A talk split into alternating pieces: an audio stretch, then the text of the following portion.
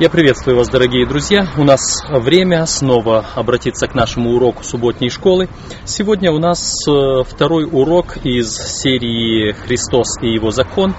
Э, мы э, рассматриваем сегодня тему «Христос и закон Моисеев». Христос и закон Моисеев.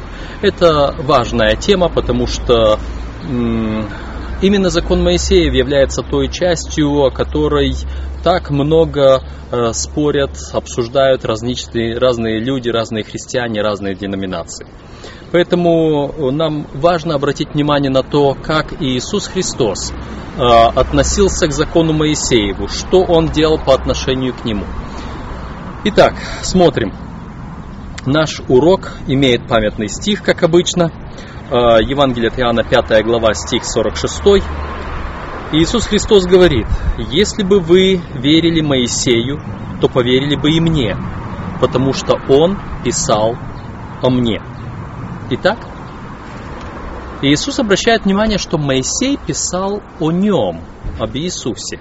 И поэтому все, все, кто верят Моисею на самом деле, они должны принять Иисуса Христа как своего Спасителя точно так же.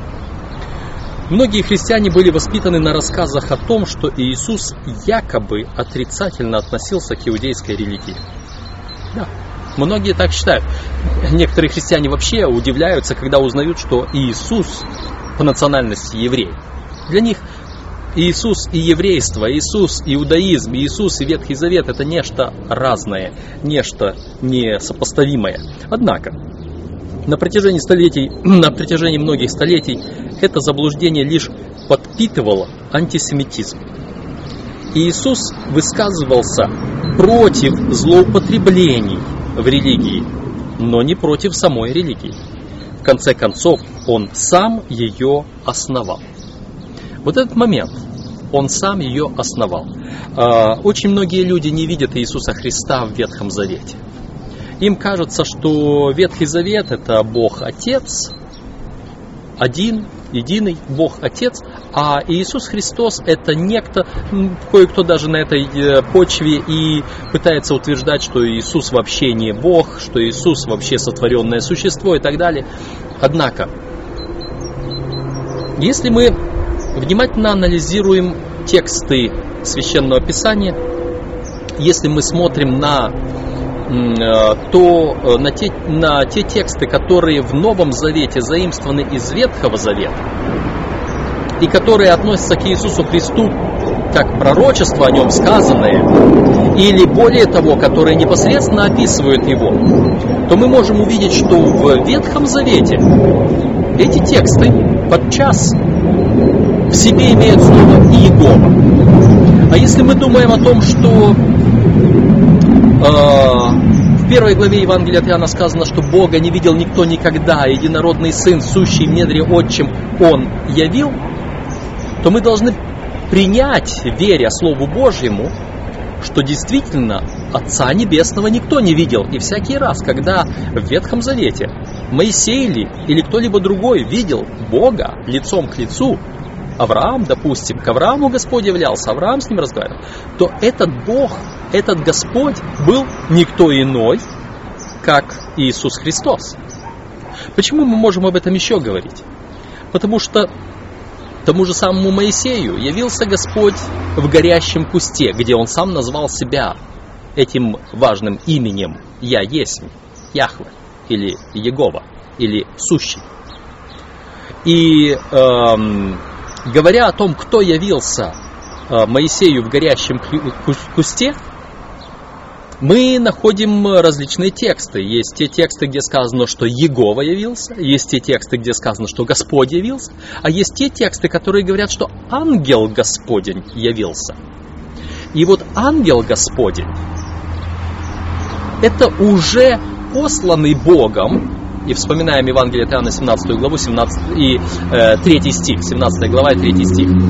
«Да знает тебя единого истинного Бога и посланного тобою Иисуса Христа» или «и ангела твоего Иисуса Христа».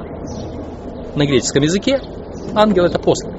То есть есть э, достаточно подтверждения, если мы захотим вникнуть в эту тему и поразмышлять над ней, есть достаточно размышлений, э, подтверждений в Библии о том, что Иегова Ветхого Завета – это Иисус Нового Завета. Это Спаситель Иисус Христос. Поэтому, кто дал закон Моисею? Кого видел Моисей? Бога не видел никто никогда. Единородный Сын, сущий в недре отчим, Он явил. Единородный Сын сущий. Вот этот сущий, который Моисею явился и сказал, я есть сущий. Он говорил с Моисеем на горе Синае. Он даровал Моисею все законы и уставы, все повеления, постановления. Он, это был Иисус. Потому Иисус говорил спокойно иудеями, это в нашем тексте здесь, в нашем уроке. Прежде нежели Авраам был, я есть. Прежде нежели Авраам был, я есть. Иисус Христос был с Авраамом, Иисус Христос был Заметьте, а, что я хочу сказать. А, в том тексте, где Иисус говорит иудеям, прежде нежели Авраам был, я есть, там речь шла о том, что Э, Иисус Христос говорил, Авраам хотел увидеть день мой, и увидел, и возрадовался. А иудеи ему в ответ сказали, тебе еще нет и пятидесяти, а ты говоришь, что ты видел Авраама, общался с Авраамом. То есть иудеи сразу поняли, что речь идет об общении, о разговоре, и э, мы знаем, что однажды к Аврааму пришли трое путников. Пришел э, Господь и два ангела. Господь кто пришел к нему? Иисус Христос. И два ангела, которые отправились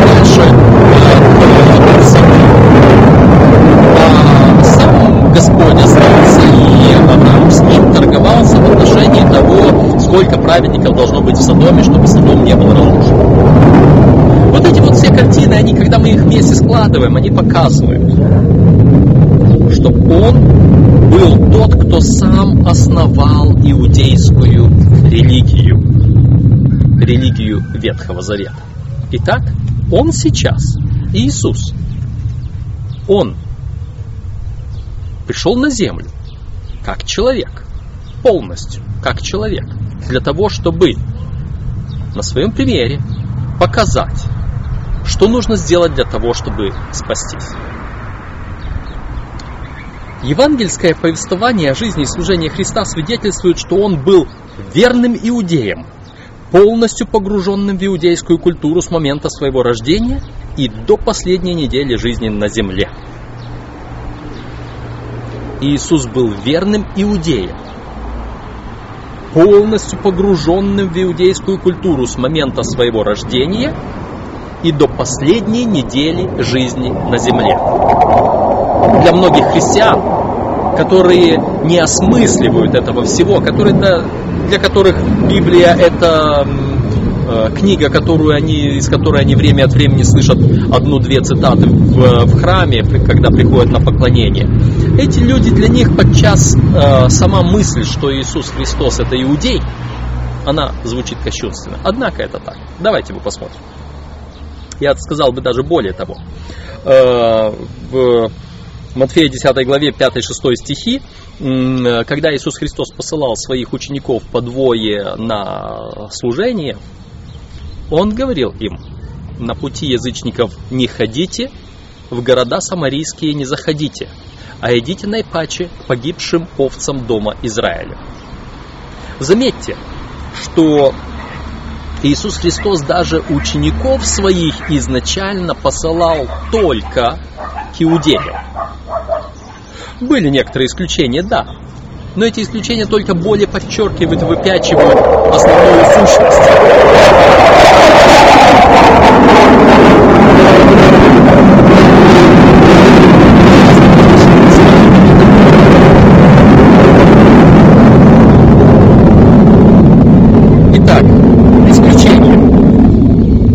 Женщина стоянка. Однажды Христос предпринял путешествие в пределы Тирские и Сидонские ради одной женщины и ради одной ее дочери. Вы помните, да? Когда он э, говорил, она спросит, э, исцели дочь мою, а он говорит ей, нехорошо взять хлеб у детей и бросить псам. А, э, эта женщина говорит, но ведь и псы э, едят крохи, падающие со, со столов господ их. Э, и потом он возвратился назад в Галилею.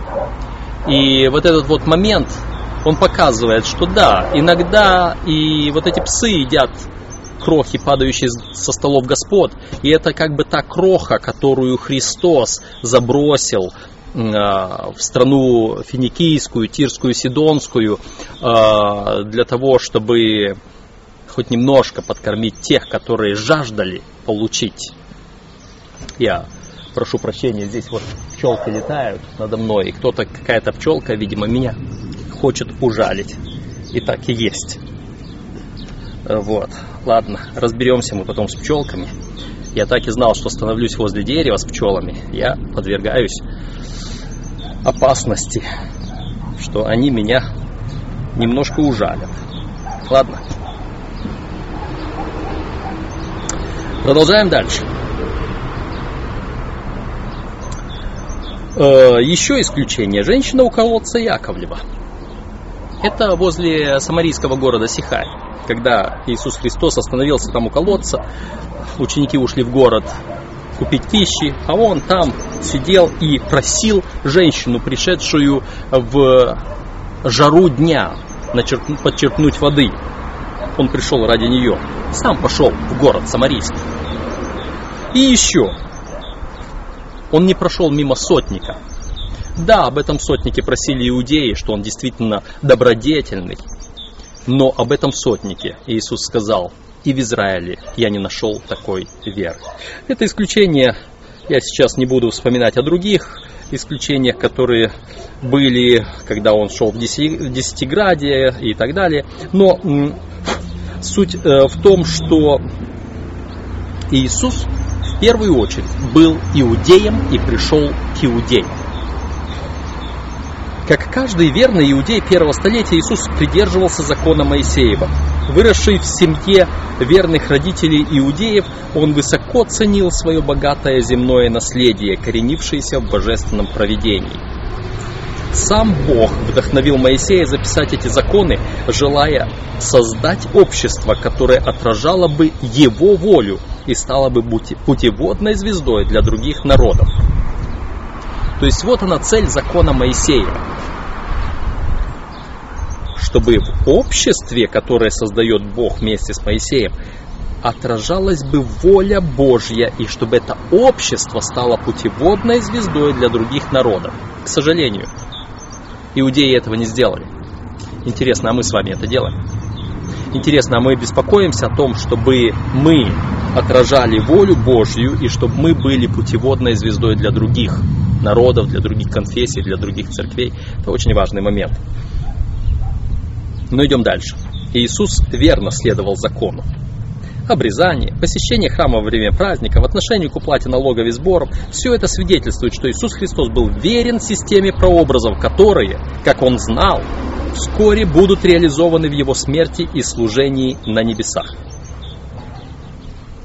И вот эти законы, которые соблюдал Иисус, мы рассматриваем сегодня. Первая часть говорит об обрезании и посвящении – Вторая глава Евангелия от Луки, где детально описывается это все, говорит о э, моменте, когда было обрезание, говорит о моменте э, посвящения, говорит о том, что Мария э, исполнила все то, что необходимо в вопросе очищения ее и принесла, что необходимо по окончании э, очищения и так далее. Вот Смотрим. Э, с самого начала Бог заключил завет с Авраамом, который заключался в том, что каждый, кто является потомком Авраама, Авраам это отец множества народов. И множество народов сегодня обрезываются. Э, множество народов обрезываются сегодня не только евреи. Почему? Потому что от Авраама произошло немало народа. Это и измаильтяне, арабы от Измаила. Э, это и потомки Исава, тоже в Аравийской пустыне там. Это и Мавинтяне, аманитяне, э, потомки племянника Авраама, Лота.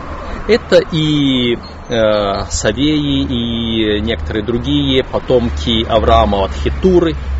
Много разных народов. И большинство из них сохранили обрезание до сих пор. Э, когда Бог заключил этот завет, 99-летний Авраам имел 13-летнего сына Измаила и продолжал ожидать рождения своего обетованного сына Исаака. Однако ему было велено обрезаться самому и совершить этот обряд над каждым его домочадцем мужского пола. Бог также повелел Аврааму с этого дня и далее обрезывать на восьмой, на восьмой день каждого рожденного мальчика среди его домочадцев. Это записано в Бытие, 17 глава, с 9 по 12 стихи. Этот знак завета был настолько важен, что обрезание совершалось даже тогда, когда восьмой день выпадал на субботу. И в Евангелии от Иоанна, 7 главе 22 стихе, Иисус Христос как раз и э, аргументирует иудеям, что вот вы же обрезываете по субботам э, а исцеление, тем более. Э, нигде не было сказано, что исцелять в субботу нельзя. Э, ни в каком законе Моисеева. А вот обрезание в субботу они совершали. Далее мы смотрим. В Библии сказано, что Мария была девой, когда Бог избрал ее стать матерью Иисуса. Это записано в Луки, 1 глава, 27 стих. Поэтому Иисус оказался для нее первым ребенком в кавычках разверзающим ложесна. Люди спрашивают, ко мне уже поступали звонки и э, обращения по электронной почте, по интернету с вопросом, а что означает конкретно разверзающий ложесна. Мы можем, конечно, сказать по-разному, мы можем э, использовать э, э попытаться увидеть э, близкое или э, некоторое однокоренное слово слову ложесна.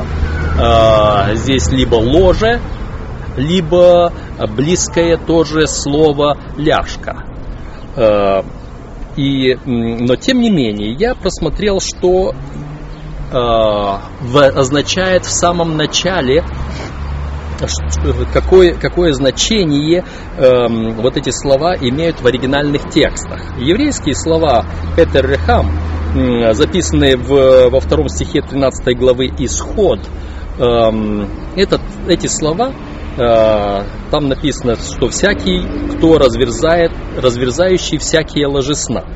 Э, там есть это разверзающий, это первый разделяет или открывает, или открывает впервые.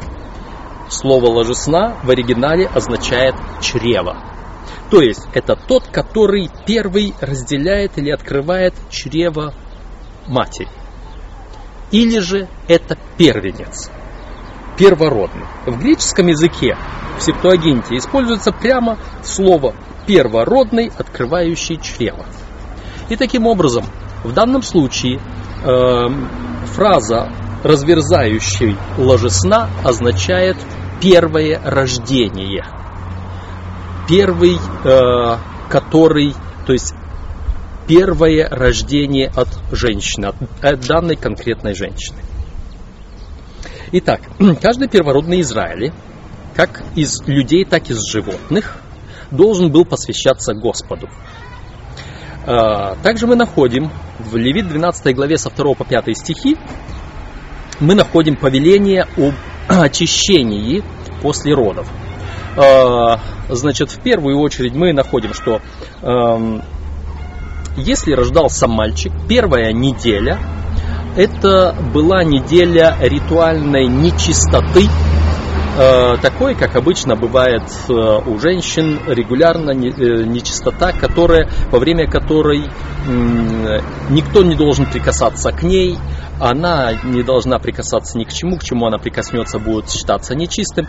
И в то же самое время она должна была ежедневно омывать себя и омывать свою одежду. Семь дней. На восьмой день было обрезание мальчика. И после этого написано еще 33 дня должно было быть очищение от кровей ее. И вот это очищение, это не та ритуальная чистота. Она уже могла прикасаться, и оно не было бы нечистым, но она не могла идти на святое место, и ее муж не должен был прикасаться к ней. И вот, этот, э, вот этих 33 дня, э, они 33 дня после 7 дней, то есть и того вместе 40 дней, которые э, дает Библия для э, того, чтобы было очищение женщины после родов, оно оберегало мать от любых посягательств мужчины в это время или оберегала мать от любых любых нагрузок по дому, которые ей могли дать, э, если вдруг кто-то будет настолько нечувствителен, что не поймет, что она сама в это время после родов нуждается во внимании, в уходе, в особом положении и так далее. То есть Господь позаботился, чтобы даже самый невежественный в этом вопросе человек мог по закону отдать должное своей жене или своей, члену своей семьи, потому что они тогда жили э, большими семьями, э, расширенными семьями, могли в одном месте жить несколько семей, несколько поколений и так далее. То есть в любом случае, чтобы э, мать после родов была защищена. Здесь есть еще один маленький момент интересный. Мы замечаем, что если рождалась девочка, то вот эти сроки удваивались.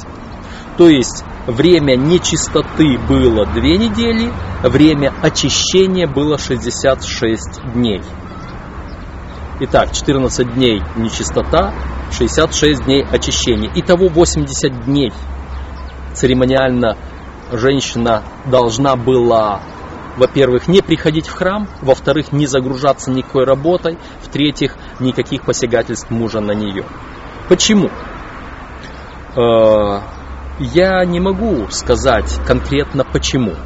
Большинство людей, исследующих Священное Писание, большинство комментаторов пытаются увидеть в этом эм, вот ту дискриминацию, которая э, якобы существовала в Иудее, может быть не якобы, а на самом деле существовала, когда э, многие фарисеи даже молились, благодарю Тебя, Господи, что Ты не сотворил меня женщиной, что я родился именно мужчиной. Женщина стояла ниже мужчины в еврейском обществе, может быть, я не буду утверждать, потому что есть и другие мнения. Но э, я склонен считать, мое личное мнение, на чем основано, на моем личном мнении, что э, вот эти, э, вот этот, скажем так, э, гораздо более длинный, в два раза более длинный декретный отпуск матери после рождения девочки – он показывал наоборот о том, что девочка более нежная, более такое ранимое, более, более такое существо, которому нужен больше уход, больше внимания. Почему это было нужно? Потому что у многих окрестных народов было негативное отношение к женщине. И э, во многих э, окрестных народах могли э, спокойно, мы читаем это в истории, в других документах, что если рождалась девочка, ее спокойно могли просто выкинуть, убить, выбросить в реку, выбросить с горы или еще что-то, потому что им девочки не нужны, это лишняя обуза, а вот мальчики, это воины, это защитники, это добытчики, это... Вот.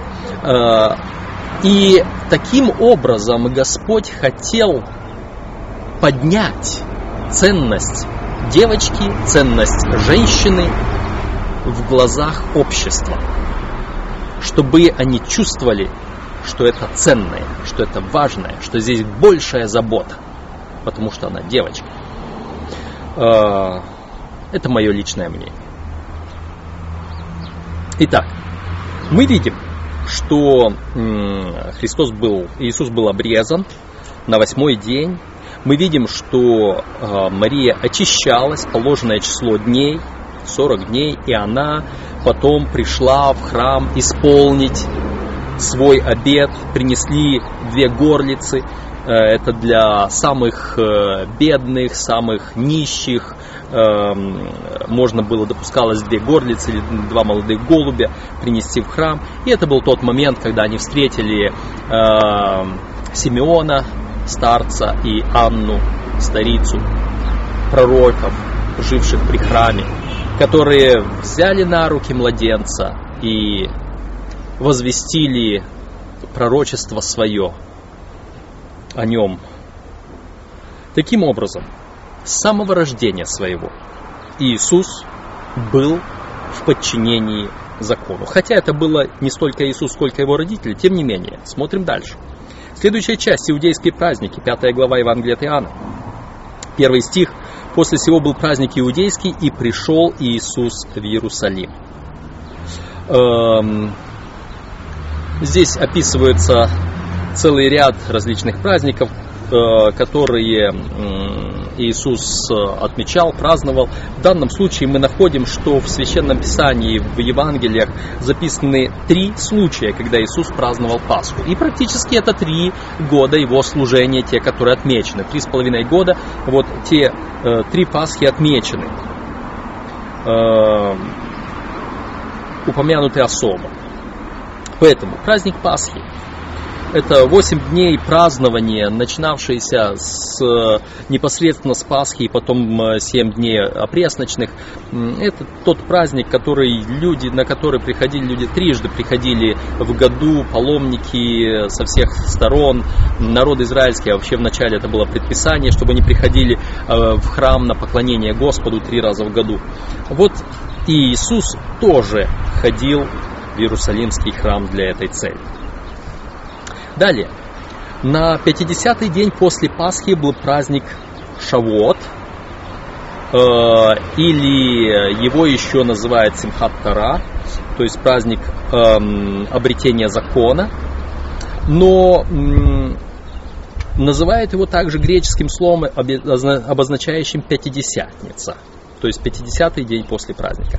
Хотя Писание не указывает, по какому поводу празднуется Пятидесятница, раввины считали, что этот день напоминает событие, когда Моисею был дан закон.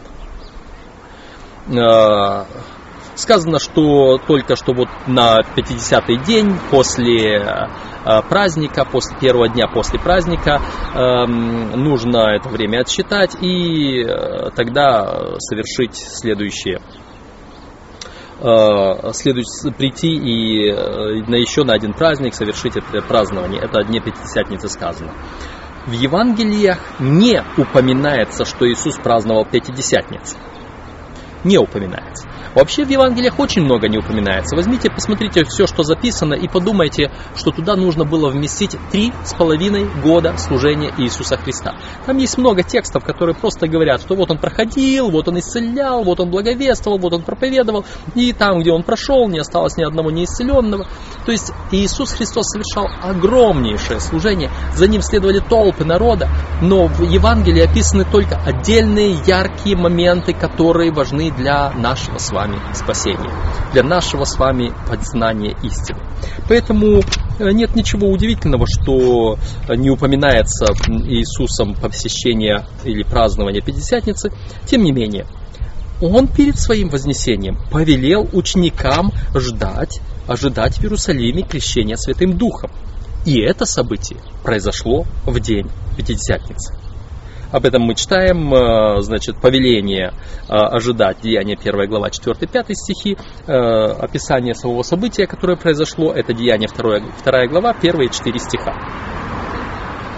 Это летний праздник, и затем завершали праздничный цикл в иудейском календаре праздник Кущий и День очищения, Йом-Кипур.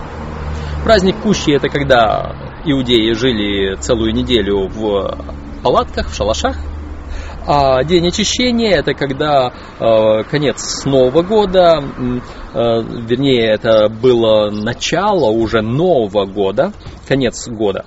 Э, первые 9 э, дней Нового года трубили трубы, и затем был на десятый день, это был судный день, день очищения, э, служение во втором отделении святилища, когда два козла были представлены, один для Господа, другой символизировал сатану. Помимо праздников, упоминаемых в законе Моисея, у иудеев было два других праздника, напоминавших о вмешательстве Бога в исторические события. Это праздник Пурим, книга Эсфирь, этот праздник был учрежден в память о спасении еврейского народа от геноцида во время Эсфири. Это Эсфирь 9 глава 26-28 стихи. И другой праздник Ханука, также известный как праздник обновления храма. И он упоминается в Иоанна 10 главе 22 стихе. День обновления, праздник обновления это Ханука, которую также празднуют. Этот праздник был, совершался в память об очищении храма от осквернения Антиохом Епифаном, а также в честь победы Маковеев над греками в 165 году до рождения Христа. То есть вот это то время, э, то основание, почему праздновался этот праздник. Конечно, большинство библейских праздников уже давно утратили актуальность, по крайней мере для христиан, поскольку нашли свое исполнение во Христе. Вы помните, Иисус Христос сказал, ни одна черта, ни одна йота из закона не пройдет, доколе не исполнится все. Интересно, с законом Божьим, мы уже об этом говорили, с законом Божьим связана не отмена, как некоторые говорят, что Иисус Христос отменил на кресте. Ничего Иисус не отменял. Иисус говорил, не пройдет, не пройдет, не завершится доколе не исполнится все. Исполнение это или наполнение чего-то, что-то должно было исполниться, наполниться, и тогда вот то, что было о нем, оно проходит. Тоже исполняется, ну проходит уже. У нас э, наше слово исполнение, оно имеет немножечко такой оттенок, который туда и сюда идет. Но суть в том, что э, пока не исполнится все, то есть пока вот те условия существуют, пока условия не завершились, не завершится и закон, относящийся к этим условиям. И вот условия служения Христа в небесном святилище, условия праздников еврейских, они отчасти э, относились к, во-первых, к Иисусу Христу. Их условие было, что Христос придет. И когда Христос пришел, условия завершились. Затем их условия были, что это должно было совершаться в храме. Когда храм разрушился, условия завершились. Храма нет и праздники соблюдать больше негде. Если кто сегодня захочет соблюдать праздники, что мы можем сделать на этот счет? Можем ли мы сейчас пойти, явиться в храм, принести жертвы, как описано? Или, или по этой причине Господь оставил другие праздники, э, другие э, обряды в Новом Завете, которые символизируют то или другое. Итак, однако мы можем многому научиться, исследуя эти праздники и содержащиеся в них вести, ведь все они говорят о спасающей благодати Бога и Его силе избавлять свой народ.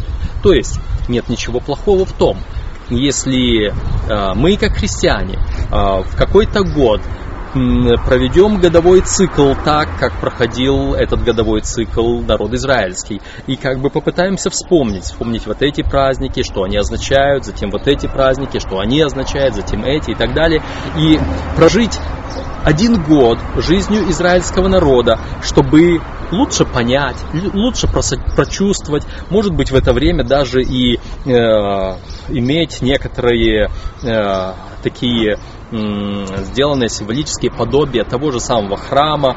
Э, у нас есть э, молодые люди, которые имеют э, чуть ли не в натуральную величину, а практически в масштабе, кажется, один к двум, имеют всю эту скинию, которую выставляют, показывают, как происходило служение там. И вот можно точно так же показать, как происходило это служение, что делалось, чтобы люди могли лучше, нагляднее понять план спасения. Но одно дело, когда мы говорим об э, о такой вот, э, скажем, о таком представлении, импровизации э, этих праздников. И совсем другое дело, когда мы говорим, что праздник надо светить, надо праздновать, надо, потому что это заповедь. Это уже разные вещи. То есть мы не должны, но можем по различным причинам это делать. Как сказано, никто вас не осуждает за праздник, за новомесячие, за иное. Итак, э, Иисус, как мы увидели, праздновал иудейские праздники. Дальше. Иисус в храме. Следующая часть. Новый Завет содержит мало сведений о детстве Иисуса, однако один достаточно информативный фрагмент. Луки 2 глава 41 по 52 стихи повествует о том, как Иисус и его родители посетили Иерусалимский храм во время праздника Пасхи. Э, когда исполнилось Иисусу 12 лет, это было то время, когда его взяли на праздник Пасхи. Э, я не скажу, что я чрезвычайно силен знаток всех тонкостей иудейской религии сегодня. Сегодня по какой-то причине э, время посвящения э, мальчиков 13 лет, а не 12. Э, Библия говорит о 12-летнем возрасте. Я не буду пытаться сейчас отвечать на этот вопрос. Он не существен для нас сегодня, он не является э, необходимым, важным. Если кому необходимо, это можно все изучить, задать вопросы, спросить, получить ответы. Но мы говорим о том, что родители повели Иисуса в 12-летнем возрасте в храм для того, чтобы он впервые э, участвовал в Пасхе уже как отрок, уже как полноценный скажем, э, член еврейского общества. Итак, э, что там происходило? Что там происходило? Э, мы смотрим, что народ пришел туда на праздник Пасхи. Они там были, в Иерусалиме, 8 дней. 8 дней это столько, сколько длился сам праздник. И на девятый день они повернули домой. А, теперь, они шли целый день, и вечером они опомнились, что не видят Иисуса возле себя и думают, что он идет с родственниками где-то, с друзьями. Но когда они остановились на ночлег, стали его искать, его не нашли. А, этот момент, я не буду сейчас говорить о том, какие они были родители, кто-то захотел бы сказать, что вот целый день ребенка нету с вами, и как же вы это все позволили? А как вы вообще вышли из Иерусалима? Где вы его оставили? А вообще вы, а может его все восемь дней с вами не было рядом? Где он был? Почему вы не заметили, что он был там? Я не буду сейчас говорить о роли родителей, о их поступках, поведении, о их воспитании, о их э, наблюдении, э, заботе, опеке о своем ребенке. Я не об этом хочу сказать. Я хочу сказать о том, что э, вот этот момент, когда они э, этот, этот факт, что они говорят, может быть, он где-то там с друзьями, с родственниками, говорит о том, что праздник иудейский был социальным событием, которое сплачивает, которое укрепляет веру, укрепляет общество. Я приведу такой пример. Буквально позавчера, буквально позавчера, в субботу, э, в субботний вечер, в, нашей, в нашем центральном храме нашей конференции состоялся музыкальный концерт, праздник. Но этот праздник э, проходил в храме, э, он был э, прославлением Господа, он э, сопровождался молитвами, он сопровождался прославлением, благословением.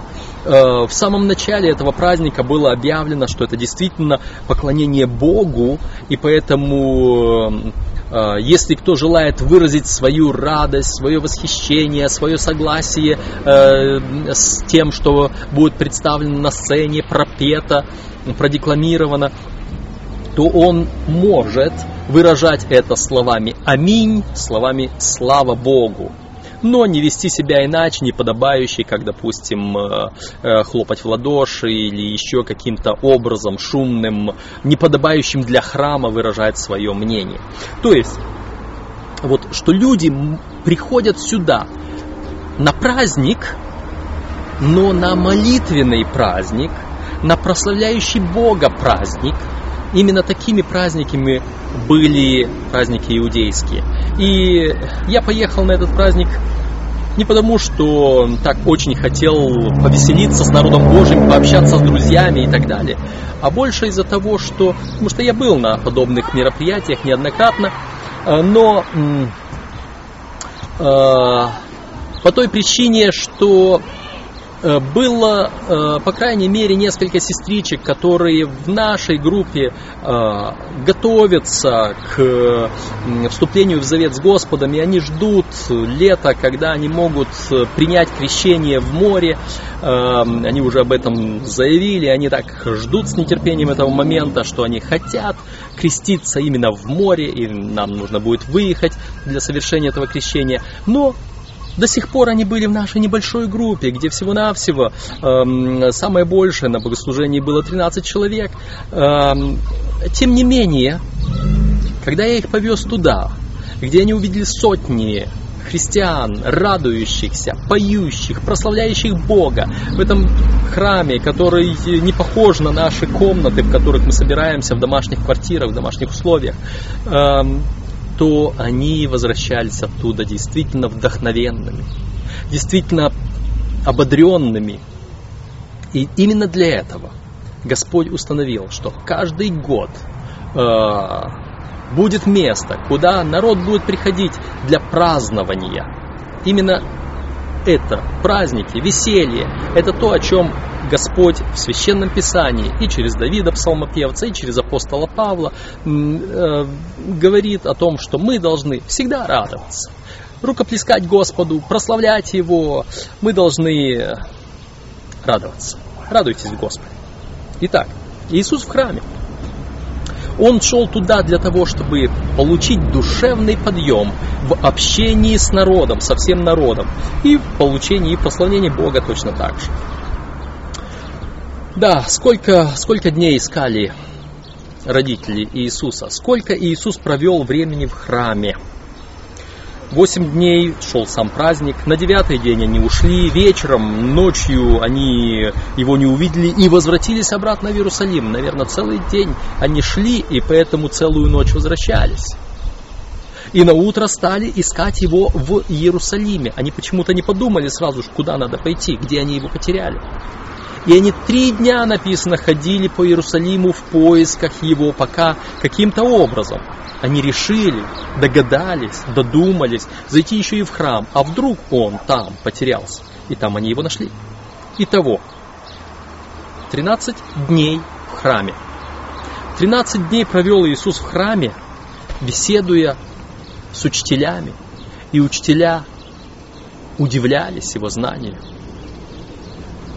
Иисус провел 13 дней в храме с учителями, со священниками, беседуя. И они удивлялись его знаниям. Как вам кажется, о чем они беседовали там? Может, Иисус им представлял новое учение какое? Или, скорее всего, они обсуждали Писание, закон Моисея и беседовали на эту тему. Кто из вас любит беседовать на библейские темы? Подолгу, по многу, часами, днями, неделями. 13 дней. Две недели без одного дня. Иисус был послушным ребенком. И когда родители нашли его и спросили его, что ты делаешь с нами, чада наш, ребенок наш, сын наш, он отвечает, мягко укоряя их. Неужели вы не знаете, что это дом моего отца, и мне надлежит быть в доме отца моего? Но тем не менее, он пошел и находился в повиновении у родителей. И наш урок, задавая вопрос, обращает наше внимание на то, насколько Бог снизошел к нам, чтобы даровать нам спасение. Он был готов подчиняться в нужное время и в нужном месте. Иисус написано страданиями навык послушанию. Послушание Иисуса – пример для нас. Послушание – это важный, важный, важный момент в нашей жизни, нашей жизни и на нашем пути к спасению. Непослушание Адама и Евы – это то, что принесло грех в мир. Послушание Иисуса Христа, он, как написано, он смирил себя, быв послушен даже до смерти и смерти крестной. Послушание Иисуса Христа вплоть до смерти. Он молил Отца, если возможно, доминует меня чаша сия, но не как я хочу, но как ты. Он был послушен.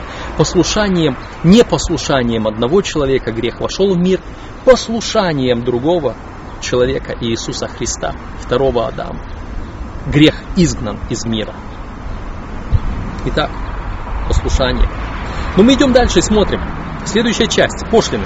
Матфея 17 глава с 24 по 27 стих. История простая. История простая. Подходят некие сборщики подати на храм или сборщики дидрах. Подходят к Петру и спрашивают, а учитель ваш не даст ли подать на храм? Петр сразу, да, да, конечно, ой, да. Но и Иисус, когда его встретил, обратил внимание на то, что Петр немножечко поторопился.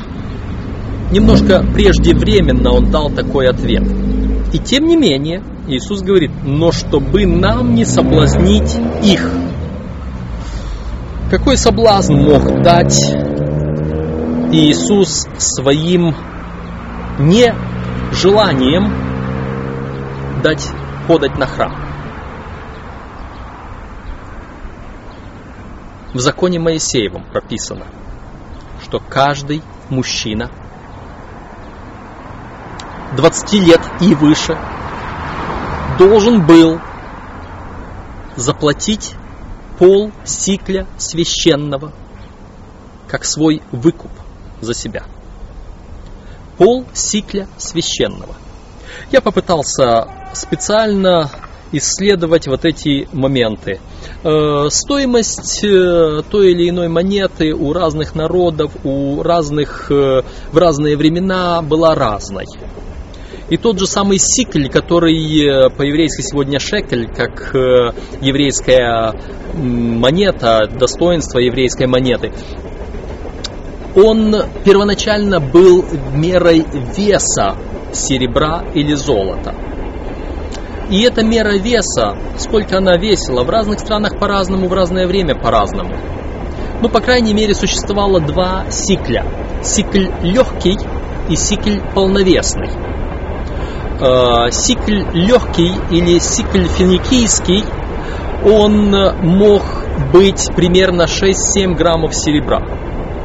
Некоторые монеты найдены были и 3,5-4,5 грамма даже серебра небольшие монетки серебряные. Сикль полновесный, это сикли э, вавилонские, сикли позже э, других стран, они были от 12 и даже до 17,5 до 18 граммов серебра. В среднем сегодня, если вы попытаетесь увидеть средний сикль, то он был 12-14 граммов. 12-14 граммов серебра. Вот это был сикль полновесный, или же он назывался сикль священный. Финикия была рядом, поэтому финикийские сикли были в ходу. И в то время не было э, тех монет, которые, к которым мы привыкли сегодня. Тогда серебро отвешивали весами, мерою. Э, сикли это была мера серебра, их взвешивали, и вот оно было. Неважно, где это серебро было отчеканено. Поэтому э, один сикль легкий, другой сикль полновесный. Сикль полновесный это сикль священный. Чему они равнялись? В Новом Завете используются другие э, меры э, денег. Э, используется статир, используется драхма, дидрахма, э, используется э, динарий римский. Значит, э, статир это тоже финикийский статир или финикийский сикль. он был равен двум драхмам. А сикль полновесный был равен четырем драхмам. Четыре драхмы или тетрадрахма – это сикль священный. Дидрахма или двойная драхма – это пол сикля священного или статир. Статир – сикль финикийский. Итак, когда мы э, э, хотя с другой стороны статир будучи циклем финикийским, мы здесь находим в самом описании э, Иисуса Христа в Евангелии от Иоанна, когда говорится, что он нашел статир и заплатил и за себя, и за Петра, и за Иисуса. То есть э, в этом смысле статир получается равным сиклю священному э, как бы 4 драхмы. Вот эти разница между двумя и четырьмя драхмами, статир равен двум драхмам или четырем драхмам, это все зависит от того, что статир тоже чей был, статир какой страны, полновесный, большой, малый и так далее. вот на этих весах и шла разница. Тем не менее, мы понимаем, что э, это была та сумма, которую нужно было платить, подать на храм, или же это был тот подушный налог на каждого взрослого иудея для того, чтобы еще оценить примерно, сколько это было денег. Э, конечно, на сегодня мы знаем, сколько стоит 1 э, грамм серебра, мы можем его узнать, э, но суть в следующем. Тетрадрахма или сикль священный был равен трем римским динариям. Один римский динарий – это суточная зарплата воина или работника-паденщика. Итого, Э, вот этот подушный налог на храм, подать на храм, был равен полтора дня работы паденщика или полтора дня служения воина. Это вот, э, чтобы мы немножко имели представление, хотя это не столь важно для нашего спасения, все эти точные детали. Самое главное мы видим, что имел в виду Иисус, когда сказал, чтобы нам не соблазнить их – он имел в виду, чтобы не соблазнить несоблюдением закона Моисея.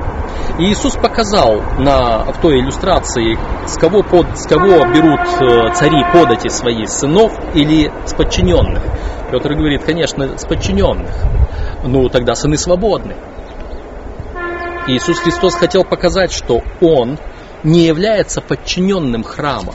Он является тем, кому храм построен.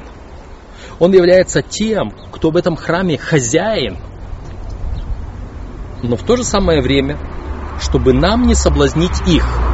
Когда Иисус принимал крещение от Иоанна Крестителя, Он сказал Иоанну, оставь сегодня, нам надлежит всяк, исполнить всякую правду или сделать то, что праведно. Иисус не желал, чтобы кто-либо подумал, что он не соблюдает закон Моисея. Э, точно так же мы можем посмотреть 1 Коринфянам 8 глава с 9 по 13 стихи. Там написано, что, мы, что тот, который пытается соблазнить своим поведением или своей пищей э, другого неутвержденного в вере, он является грешником, он грешит против Христа. То есть соблазн – это тяжкий грех. Горе тому, кто соблазнит одного из малых сит, говорил Иисус Христос. Лучше бы ему мельничий жерном на шею да в пучину морскую. Если бы Христос без возражений уплатил пошлину, пишет Ильна Вайт в «Желании веков», он, по сути, признал бы справедливыми обвинения иудеев э, и тем самым отрекся бы от своей божественности. И хотя он счел необходимым выпол- выполнить это требование, однако опроверг основание, на котором оно было предъявлено. Оплачивая дань, он засвидетельствовал свою божественную природу, и было очевидно, что он одно с Богом. И поэтому он, в отличие от простых граждан царства, был освобожден от уплаты дани. Тем не менее, он предпочел подчиниться. А, и даже есть еще один урок, который предлагает нам здесь автор. Зная, что вот это величественное сооружение, этот храм вскоре будет разрушен, Иисус все же заплатил пошлину на храм, что это говорит о необходимости быть верными в возвращении наших десятин и приношений, невзирая на существующие проблемы. Это важный момент. Иногда мы пытаемся сказать, я не буду верен Богу в приношении, в том моем долге, только потому, что там, понимаешь ли, что-то творится. Из этого храма Иисус выгонял миновщиков. Что там творилось в храме, мы можем понять. Но это не остановило Иисуса. Когда он сидел у сокровищницы и наблюдал, как другие жертвуют в храме, и когда вот эта бедная вдова отдала все, что имела, он мог бы остановить ее. Он мог бы сказать вот этим людям, что вы делаете, понимаете ли, или ей сказать, что ты делаешь, кому ты даешь, это же будет расходовано ни на что. Нет, он сказал, она дала больше всех. Он поблагодарил ее, похвалил ее, он признал ее дар. Несмотря на то, что он знал, что делают вот эти люди со средствами полученными, какой бизнес там устраивают нечестный, и когда он сам лично называл это вертепом разбойников. Итак, что бы ни происходило, будьте верны Богу, чтобы не подавать ни соблазна и чтобы самим не стать Бога противником. Последняя часть у нас – исполнение закона. Моисей, Матфея, Матфея 5 глава 17 по 20 стих. Мы уже немножечко затронули этот момент об исполнении закона. И Иисус Христос говорил, что не, не пройдет, доколе не исполнится все. Здесь есть некоторые тексты. Как мы видим, Иисус был верным гражданином, исполнявшим возложенные на иудейских мужчин требования, даже тогда, когда его жизни угрожала опасность. Например, Иоанна 7 глава 1 стих, 25 глава 26, 25, вернее, Иоанна 7 глава 1 стих, 25, 26. То есть он готов был быть верным Богу, несмотря на то, что ему угрожала опасность. В то же самое время, здесь есть еще один текст 10.31, но это совсем уже другое. Э, он сказал истину, что я и отец одно, а они прихватили камень, чтобы побить его камнями э, за богохульство. Э, он все равно с верностью, даже перед, несмотря на то, что он не был принят, очень многие пророки пострадали из-за того, что были верны Богу. Э, здесь Иисус ясно показал, что его целью было не упразднить закон или пророки, а исполнить. Вот это исполнение закона. Не упразднение, а исполнение.